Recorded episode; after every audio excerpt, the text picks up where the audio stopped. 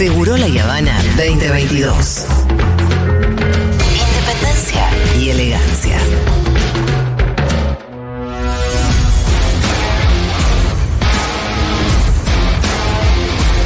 Esta cortina siempre me.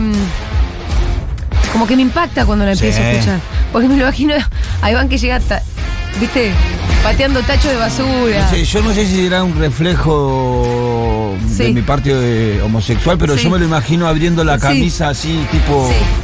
Vivas, tipo Nelson Viva en la cancha de estudiantes. Uy, te la diste.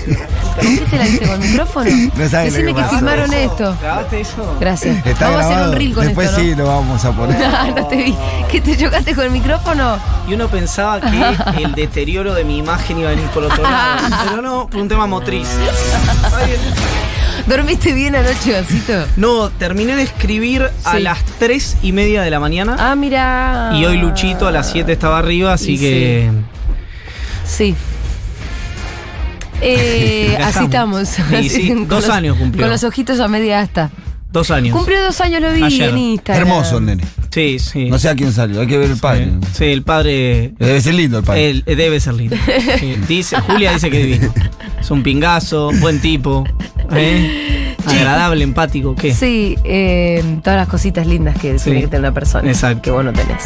bueno, está bien, es No, opinable. mentira, nene. Es opinable, es opinable, está bien. Mentira. No o sea, seamos tan duros con Iván. Lo que pasa es que vos venís con esa actitud que no hace poner así. A la defensiva. sí. claro, vos venís con esa actitud, Dan viste ganas que. de bardearlo. y ya te queremos bardear porque no sabemos si vas a dan ganas de atacar. bardearlo. entonces. Dan ganas de bardearlo. Y encima si después ve que se quiere poner los auriculares, Sí, se sí, pega en la nariz. Ah, está está regalado. En el, regalado en el baño, en el barrio es esa, vino vino con el moño este. Claro. Vamos a bloquearlo ya. No, bueno, tenemos muchas cosas que hablar, querido. No tantas, la verdad. Bueno, ayer hubo un par de anuncios eh, bastante interesantes, hay que ver, ¿no? O sea, Sí, calor acá. ¿querés que te ponga el aire? Ayer hubo un par de anuncios, habló el ministro de Economía con el presidente al lado, debe haber mucha tela para cortar sobre eso. Y después tenés todo el quilombete del Consejo de la Magistratura que también es... Es grueso. Es bastante grueso. Un poco lo comentamos acá, lo tratamos de explicar. Eh, una tarea que, por ejemplo, escuchábamos un pase entre Feynman y la Nata, es una tarea que ellos prefieren no darse. ¿Viste? Entre Feynman y la Nata hacían el pase y decían, bueno, ¿viste? El quilombo del Consejo de la Magistratura no lo entiende nadie. Eh, No es un golpe bajo ninguna circunstancia. Pero claro, si ellos se, se dieran la tarea de explicar lo que pasó, Seguramente. no podrían no decir que es un mamarracho. Por parte de la Corte, ¿no? Sí. Y de Rosati Sí, sobre tampoco, todo. hay- tampoco veo muchos funcionarios del gobierno nacional eh, hablando sobre el tema, más que el ministro de Justicia, ¿no? Que tuvo alguna referencia. Sí, muy al pasar, eh, muy al pasar. Algunos hecho- salieron. Sí, de hecho, eh, quien. Hay una diferencia muy importante, incluso dentro del dispositivo kirchnerista, eh, de las reacciones que tenía la política cuando alguna cosa así pasaba en los últimos gobiernos de Cristina Kirchner, que es la última memoria histórica, Sí. digamos, y lo que pasa hoy. Sí, que es casi nada. Claro, exacto, en comparación es poco. Pero además es poco porque eh, yo tengo una visión en la que si el enfoque, hoy un poco lo decía, si el enfoque es moral o ético, Sí. eh, la verdad que es indiscutible que eh, uno, la, la cabeza de uno de los tres poderes del Estado tiene que tener un comportamiento eh, y un estándar más alto que el de Sí. eh, alguien que no lo tiene, digamos, ¿no? Entonces, en ese sentido sí creo que es cuestionable. Ahora, ¿Pero vos decís que de- desde lo legal no es cuestionable lo que hizo la Corte? yo no lo veo desde lo legal lo cuestionable. La verdad que no veo, eh, y, y no he visto ninguno de los, incluso gente que sabe, que sabe, Sí, no que sí. sabe mucho más que yo, que sabe, porque es multiplicar cero por algo, ¿no? Yo soy cero, digamos. Después estamos hablando de gente como Graciana bueno, ni hablar, Peñafort, Graciana. Peñafort, Raúl Zaffaroni. Aníbal Fernández, el ministro Soria, la propia Cristina Kirchner, que si de algo sabe de derecho constitucional, eh, en la que en estas discusiones que se dan siempre entre una biblioteca y la otra, lo quiero Sí. dejar en claro, yo creo que esto es Sí. una jugada abiertamente política de la Corte. Sí, porque es una toma de poder. Exacto, digamos. es una discusión de poder que la Corte la gana por debilidad de la política. Es decir, Bueno, en ese sí, sentido claro. yo lo que creo es que eh, eh, si vos lo ves desde si es una cuestión meramente jurídica o si es una cuestión política, a mí lo que me pasa es que eh, medio que no, no es de indolente, pero eh, yo ya casi no analizo nada que haga la Corte, excepto que sean fallos de ambientales Sí, o algo sí, por sí, el estilo que no tenga el prisma político. Claro. Es decir, eso para mí es costo hundido. Entonces, en ese marco es un fallo político 100%, una movida 100% política, 100% de acumulación de poder. Ahora, jurídicamente, Sí. cuando yo veo los argumentos de un lado y del otro, ¿No ves ahí un argumento jurídico fuerte en No. contra del fallo? no, e y seguro lo que no veo es un golpe. Eh, Bajo ningún aspecto en un país que tuvo 30.000 desaparecidos y los militares reventaron eh, coso, veo un golpe institucional. no, pero la toma del poder del Consejo de la Magistratura con un fallo de la propia Corte, yendo el propio presidente de la Corte a tomar el control, y, y ahí vos decís que no hay ilegalidad, pero... Éticamente reprochable. Hay- hay- sí, hay- lo de Perdón, ético, perdón, pero... eh, eh, Pero hay no gente que dice eh. que sí es ilegal. eh. Te- yo les leo algo que me Sí, escribió hoy sí. para que Igual para- tampoco es menor la cuestión ética, porque quien imparte justicia en la Argentina, o sea, la expresión máxima de la justicia en la. Argentina debería tener un nivel ético superior a todo, inclusive Bueno, hasta el presidente. bueno, por eso te Inclusive digo. hasta más que el presidente. Por eso te digo, ahí es donde voy. Sí. Si la discusión es sobre lo moral o lo ético, de que una de las tres cabezas de los poderes del Estado, perdón, que una de las cabezas de los poderes, que la cabeza de uno de los tres poderes del Estado, yo sabía hablar, eh, haga una cosa así, absolutamente cuestionar el punto de vista moral o ético. Eso lo, lo- lo- Sí, estoy sí. 100% de Pero acuerdo. que no es menor, porque a veces lo dejamos Y pasar no como si menor. fuera algo menor. No. No. Es el Pero presidente de la Corte Suprema de Justicia. de alguna manera en los universos en los que, que, eh, digamos que yo analizo, en los que yo me muevo, es un parámetro que eh, que es que no es de interés. Eh, se entiende. ¿Ah? Pero pará, volvamos a lo, lo que- legal, lo legal. por favor. Te digo lo que me dijo una abogada Sí, que respeto mucho. sí, Me dice, ¿sabes que yo creo que sí hay una decisión que violenta la constitución del fallo de la mayoría del Consejo de la Magistratura y es la inaplicabilidad del artículo 8 de la ley declarada parcialmente inconstitucional? Obvio que lo que yo crea técnicamente no importa, pero no hay razones de equilibrio para declarar la inaplicabilidad de la rotación de la presidencia, algo que el Congreso dos veces decidió en distintas leyes y que da más transparencia y circulación del poder, equilibrio diríamos. Y en particular porque quien falla sobre la inaplicabilidad del artículo de rotación es quien asume la presidencia, es decir, tiene un interés directo en declarar la ina- inaplicabilidad de la rotación de la presidencia del Consejo de la Magistratura. Esto es lo que me dice alguien, eh, insisto, a quien eh, respeto y que... eh, Y después, más allá sí. de eso, que es bastante técnico, Sí. eh, es interesante, pero como es, es muy preciso también lo que está diciendo, porque habla de la Es rotabilidad. que y es muy técnico el Consejo de El otro día. Vilma Ibarra lo que decía era que eh, es un fallo que declara la inconstitucionalidad de la ley del Consejo de la Magistratura, entonces vuelve a poner La vieja la ley. vigencia de la vieja ley y que dice que no hay ningún argumento para declarar la inconstitucionalidad. O sea, vos tenés tener argumentos. Está para bien, pero vos no podés. eh, primero, nadie va a. Primero, no se pueden juzgar a Sí. los jueces por el contenido de su sentencia. eh, y muchísimo menos ya por un tema de relación de fuerzas. Nadie va a poner eh, en duda dentro de la justicia. Lo hizo Alonso, el de Paraná, y la corte le tiró el coche encima. El control de constitucionalidad. La corte. Bueno, pero es un problema porque la Corte no, no, no puede ser arbitraria. Lo decía, ayer Víctor Hugo ponía un pasaje de, de un discurso de Cristina de 2015.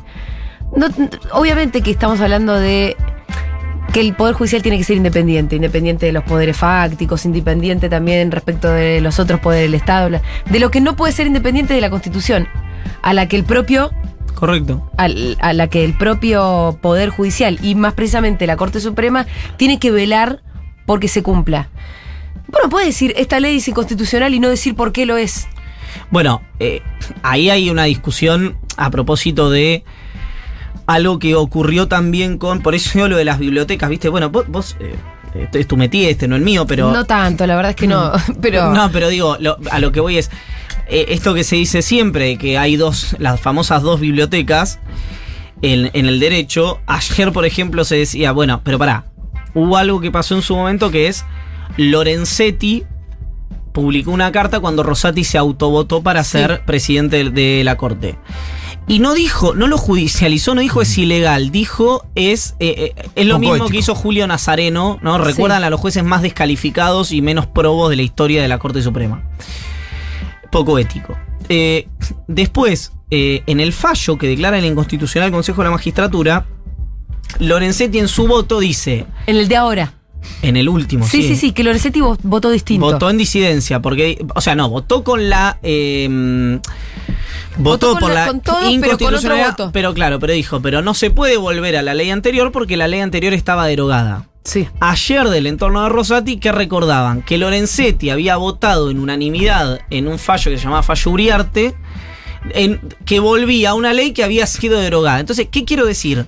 Eh, esta cosa de que el derecho se acomode A los intereses, a los de intereses quien vota Sí. o de quienes lo imparten, a mí no me parece novedoso porque venimos de eh, cuatro años de mm, el gobierno de- del expresidente Macri, donde se cometieron un nivel de brutalidades que es el- una de las cosas, uno de los grandes problemas para mí del funcionamiento de la justicia durante el gobierno de Macri, que es lo que era anormal y lo que era eh, inaceptable hace 10 años, Sí.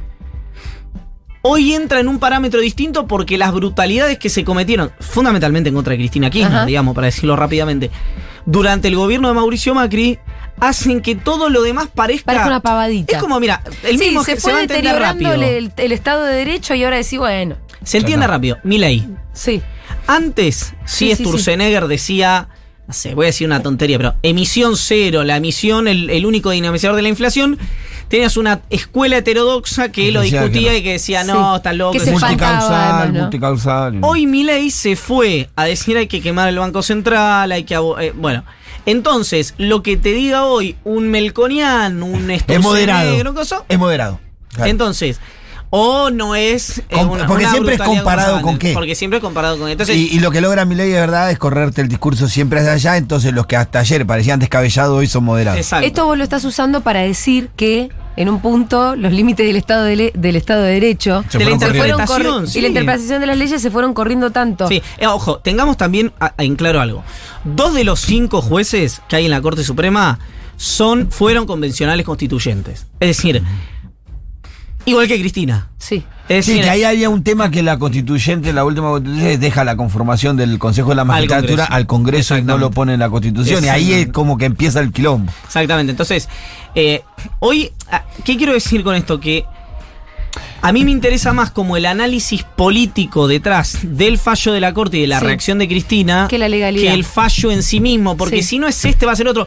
Hablaba con alguien del Consejo Además, que en me un punto es cierto, como también más allá de lo que viene pasando en los últimos años y demás, incluso cuando vos estudias Derecho, desde el principio te das cuenta que las leyes son marcos más o menos flexibles y que el juez termina decidiendo lo que se le canta el culo y que usa una ley y la otra y la acomoda más o menos en función de lo que a él en realidad lo convence. Bueno, y una si no, vez- no buscaría, el, el- el- el Cambiemos no buscaría que todas las causas fueran a Comodoro Pi, sino, y, y otros buscan que las causas vayan a otro Sí. lugar. Si no, tendrías computadoras. El que entiende la justicia ya va, va, va direccionando la causa para donde va a ser más beneficiado. Hay eh, un operador judicial que muy, muy, muy, muy amigo mío.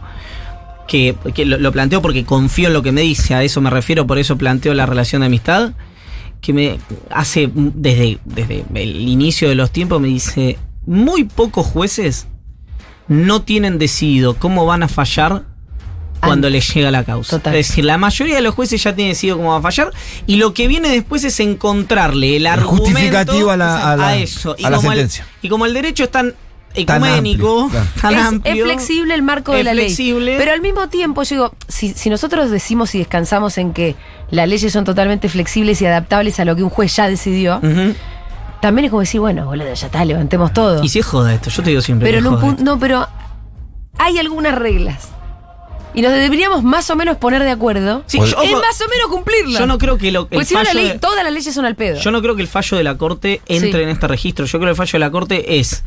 eh, está, primero, tiene legitim si querés, tiene legitimidad de origen. Porque son, hay dos que son convencionales constituyentes. Es difícil que uno piense que pueden interpretar la constitución. Ahora, vos me decís, pero pará, alguien que fue convencional constituyente se votó a sí mismo y se pone a sí mismo como presidente del Y cuerpo es- es que raro. Y bueno, es éticamente Es reprobable, claro, pero Es un mamarracho. pero Ah, pero Es un Políticamente, mamarracho. vamos a la si política, vos le decís Sí. a cualquier, si vos vas a cualquier funcionario de cualquier otro país, le decís, sabes que en la Argentina pasó esto, este tipo fue por decreto, después hicieron esto, se autovotó para el coso y después generó un dictamen, una sentencia que después aprovechó esa sentencia para pararse delante de, de- enfrente del Consejo de la Magistratura y dice, es un cachivaches. Sí, te digo más. Si además la causa estuvo 16, an- tiene 16 Claro. años, cuatro años, los últimos cuatro años en la corte, la corte le da 120 días. 120 días con el proceso estival en el medio al Congreso. Y no le da un- y no le da además unos días más para y no que le da los días más para contando hacer- con media sanción en el Senado, no Ahora- le da unos días más para que en diputados se pongan de acuerdo. Tampoco la política, Sí. que es lo que pasa siempre, cuando el vacío lo deja la política, los ocupan otros Bueno, ahí hay un tema que yo digo, acá la que lo que se rompe en este es que, que es algo es la corporación política, la política en su conjunto, en, a raíz de un acuerdo de una parte de ese espacio, de una parte de la política con la con el esquema judicial, pierde la pierde mucho poder. Sí, pero Pierde mucho poder. Volvamos un segundo porque Sí. la gente pone consejo de la magistratura dice Sí, que- que- Claro. Sí, qué cacho. El consejo, que era algo.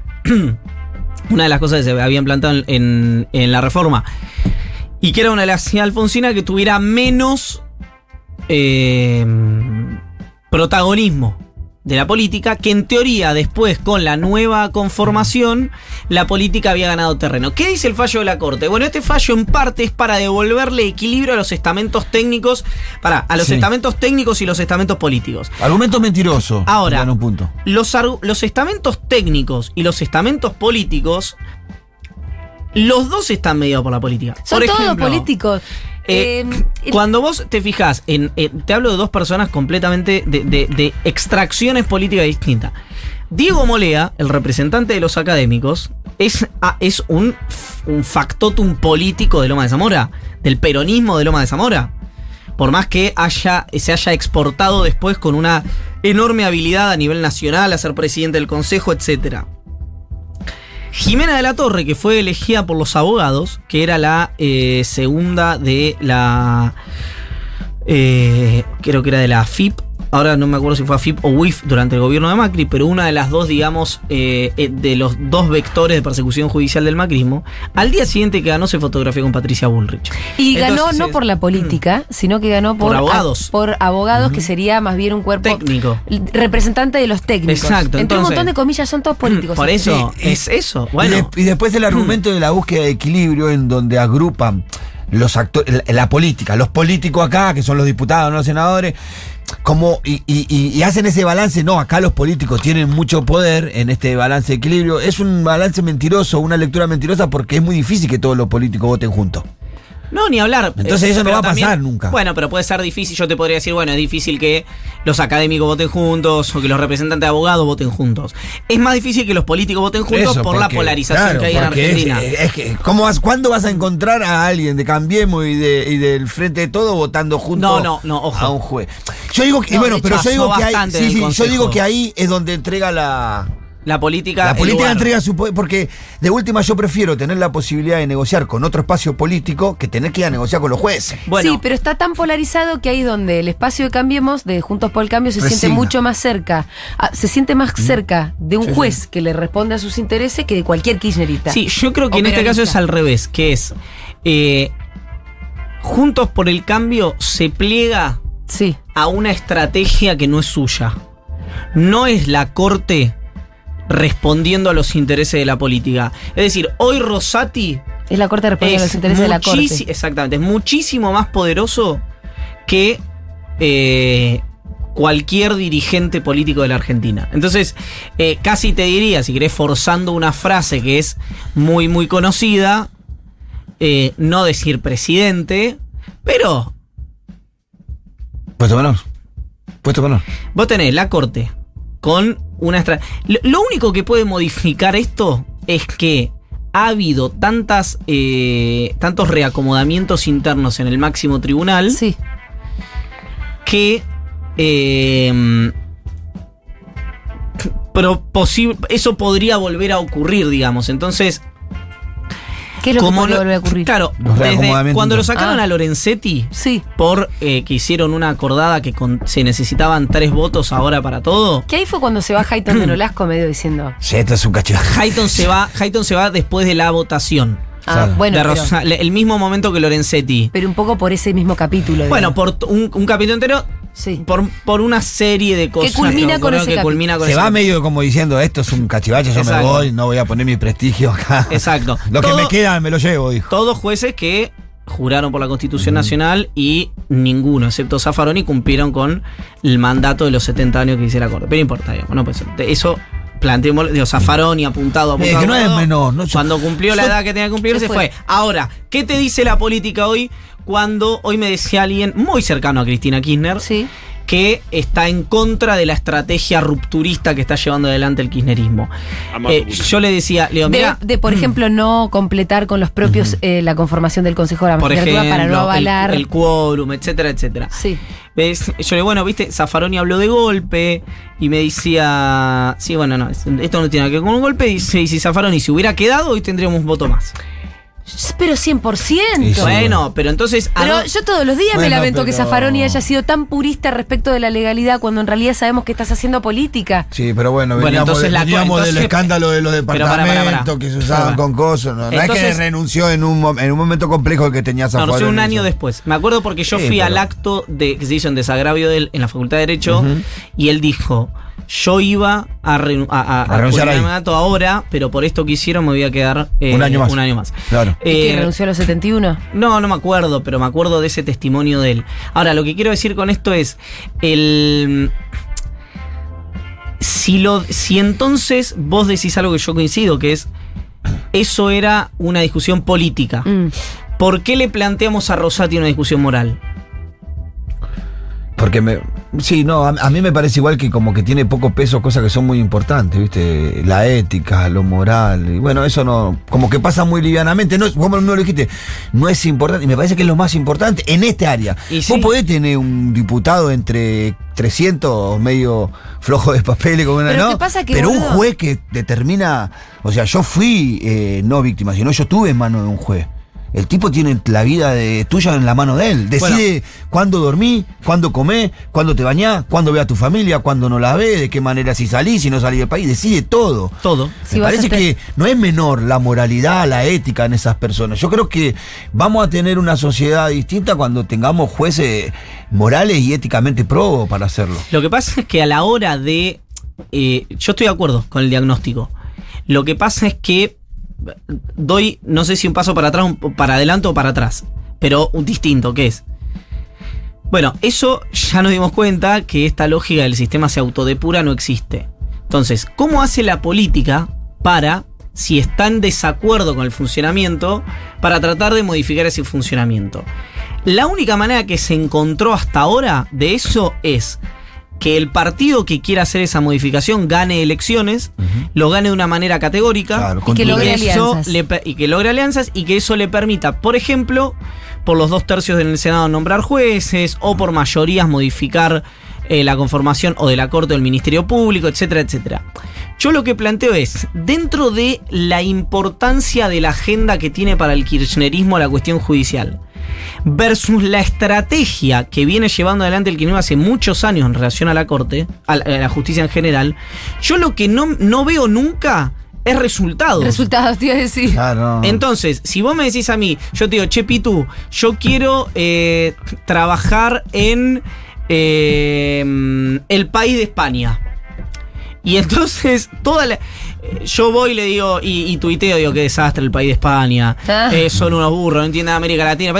Y pasan 3, 4, 5, 7, 8, 10 años y no me llama nadie. Vos primero me decís, che, Iván, por ahí, sentate a tomar un café. Claro.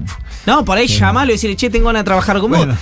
Un poco la frase de Mane, ¿no? Ya intentamos, ya intentamos gritándonos y peleándonos, intentemos de otra manera. Pero, sí. ¿qué es? Que después, cuando vos te fijás. Sí, y también está que si haces siempre lo mismo, es raro que tengas un resultado, resultado diferente. Cuando vos mirás, además, pasa que esto es. lo- lo- ni siquiera. Yo ni siquiera lo, veo, digamos. Me lo. perdón. Ah, la tos. Me lo cuenta gente. eh, gracias. De, mm, de, de ahí mismo. Cuando hay conversaciones, obviamente después se mete la superestructura, ¿no? Se mete lo, lo- lo- lo nacional. Pero cuando la cosa está más o menos normal, no, no, no existe ahí adentro esa confrontación en la que no sale nada.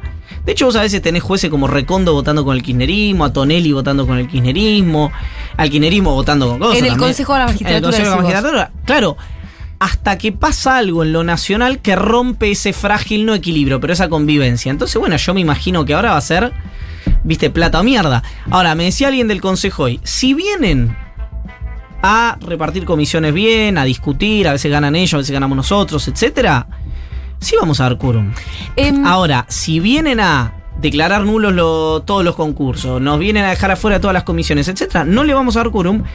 Y acá es interesante porque si Rosati, después de la gestualidad de, de enorme poder que demostró durante los las últimas semanas, no consigue el quórum para el funcionamiento, bueno, es algo que no es bueno tampoco para eso. Entonces, y además no es el espíritu, no es el rol, no es el perfil de Rosati, que es alguien de una inteligencia muy particular y de algo que es bien interesante, que es, tiene una ambición Sí. enorme, pero se le nota muchísimo menos que a Lorenzetti. Sí, totalmente. A Lorenzetti le ves la cara de Mr. Burns haciendo. Y aparte Lorenzetti ya está probado en combate, ¿no? Ah, ya sí, ya sí. condujo la corte con mano de hierro Ahora, durante muchos años. Em, por lo menos cómo llevó adelante la cuestión Rosati no parece ser la propia de eh, un gran conversador. Digo, ponerse a sí mismo como presidente, no darle ni un changüí a diputados para que saque una nueva ley. Bueno, pero hay momentos decir, y en momentos. camino, ¿eh? Hay momentos y momentos. Yo te digo al revés.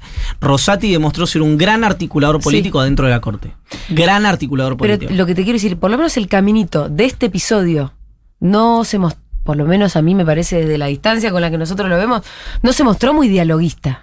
Digo, ¿Con eh, quién? en- ¿Con la en- política? Con la política. Y no. En un momento tenía la posibilidad de decir, muchachos, tómense 20 días más si quieren. Pero es que no, una no, ley". pero pará, es que ahí es donde el, el objetivo es un objetivo distinto.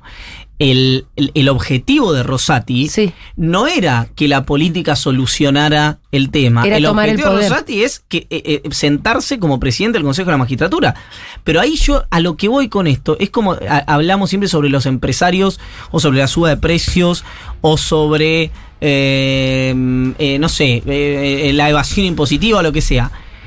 Yo no me enojo con el que eh, Evade. toma una decisión. Obviamente que me enojo, pero quiero decir, mi, mi problema, si mañana Coto sube absurdamente los precios o abusa de su posición dominante o lo que sea para cagar a la gente que va a comprar leche, A la que cobró los 18 mil mi, mi- nueve pesos nuevos. mi problema no es con Coto porque yo a Coto lo paso a pérdida. Ya sé que va a hacer eso Coto.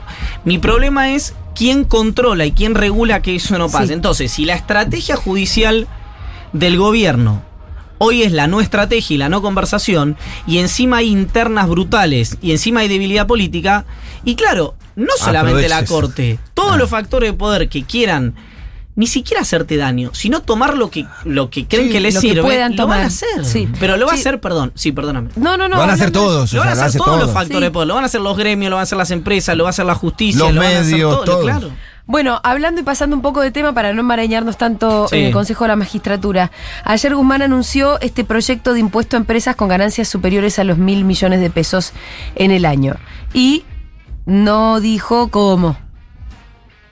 Con el pito nos quedamos diciendo, ¿cómo? ¿Cómo? Mirando la pantalla. No sé si es porque no sabe cómo o porque no quiere develar las estrategias. Vos en tu newsletter pones que hay un kirchnerista incrédulo que dice, cuando se decida cómo se va a haber terminado la, la batalla. La guerra- no, la guerra de Ucrania. Ah, la guerra de Ucrania. Claro. Ah, pensé que tipo la batalla respecto de ese tema, porque Sí, obviamente no. que la oposición ya salió a posicionarse en contra. No, no, no, la porque el argumento es la guerra, ¿no? Claro, exacto. El argumento son los, la, la- la renta excepcional. A razón de la guerra. Exactamente. Exactamente. Pero ¿cuál, eh, cuál es tu. Sí, igual eh, tu inquietud. es necesario con- discutir una renta Si vos sabés. razonable eh, solamente en el marco de la de una guerra.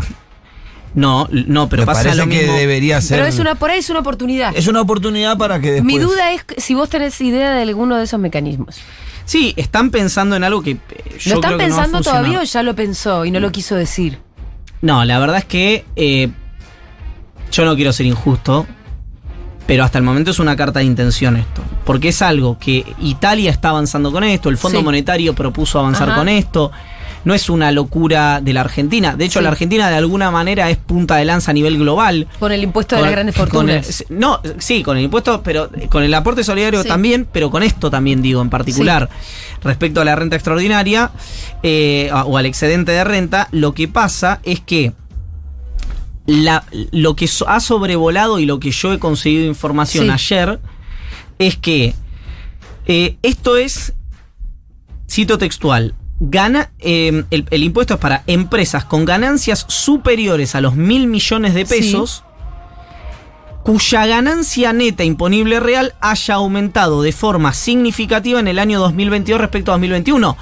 ¿Qué significa esto? Y es medio en el aire, por ahora es muy vago e indefinido. De hecho, lo que yo Porque pregunto- todavía la tenés que comparar. a- Primero, pues, ten- te- tenés que tarda. Primero, pues es an- es anual el punto. Entonces, que no- entonces lo vas a cobrar en 2023. Si es pero 2022. no lo puedes hacer men- mensual, tipo. no, no, ene- de enero a ganancia es enero. anual. Sí, enero a enero, sí, pero falta un enero. Mm. Vos los balances los Pero presentás. entonces, esto de acuerdo a cómo está planteado, se puede llevar adelante o empezar a cobrar recién en que viene. 2023. en 2023, por Cuando ejemplo. cierre el ejercicio este año. Exacto, Porque vos porque vos Se va a comparás, terminar la guerra. comparás ejercicio contra ejercicio. Está bien, pero la ganancia está en los balances. Sí. No hay manera de saberlo. Eso no de otra lo- eso no bueno, un empresario lo dijo al, al mismo, casi a- a- al mismo tiempo que lo estaban uh, anunciando. Yo leí un tuit de un empresario que dijo, que lo conozco del coloquio, que dijo, sí, igual eso va a ser para el año que viene porque recién el año que viene vamos a poder comparar ganancias. Exacto, es eso. ¿Quién, eh, eh, ¿Recordás? Eh, Ahora lo busco. Dale.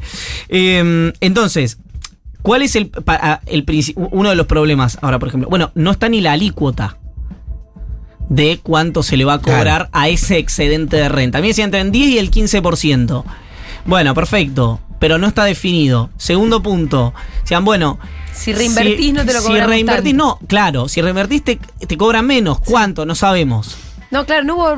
Bueno, entonces- A mí me resultó de lo más escueto Bueno, entonces, el anuncio. Eh, si es por margen de ganancia, entonces vos qué, tenés que confiar en los balances de las compañías o tenés la información. El Estado tiene la información como para saber si te están haciendo contabilidad fiscal creativa o no. Bueno, son muchas preguntas, son muchas preguntas. Y por ahora, eh, lo, que, lo que uno puede decodificar de todo esto es que es una carta de intención. ¿Para qué? En parte. Bueno, para ganar iniciativa dentro de la interna, para el gobierno, para, para el albertismo, si querés. Y también para exponer a la oposición como que defienden a los ricos. Lo que pasa es que si no hay unidad política para que haya eh, un relato de eso. un relato unificado, Sí, no pasa nada. yo creo que vas a tener algo que eh, podemos ya a esta altura titular eh, de Classic frente de todos, que Eh. es una medida en la que no obtenés los beneficios porque no va a ser aprobada y te llevas todo el costo. Si la oposición logra instalar que esto es un impuesto más para los que producen, cuando es un impuesto para el, entre el 1 y el 3% de las empresas de la Argentina, eh, bueno, estaremos ante otro escenario de esto que Bueno, te y digo. ahí que lo es- que decíamos hace un rato que la división, o sea, la interna política del frente de gobierno hace que se desactive la militancia, porque ese es el rol de la militancia. Sí, claro. Interpretar Total. el posicionamiento político Sí. de la oposición, traducírselo al pueblo y debatir con el Sí. pueblo y hacer ver que están defendiendo a los que más tienen. Pero ahí hay una, una cuestión que, está, que, que no se puede llevar adelante. Está, está desactivada la militancia. Está ese desmovilizada, claro. En este rol está desactivada. Ahora, respecto de este proyecto en concreto, Sí. realmente no sería muy difícil que se pusieran de acuerdo. ¿En dónde? De- en el frente de todos. En el sentido en el que, está bien, no hubo los cambios de gabinete que hubiera querido el kirchnerismo y demás, pero sí políticas en el sentido en el que el kirchnerismo venía reclamando.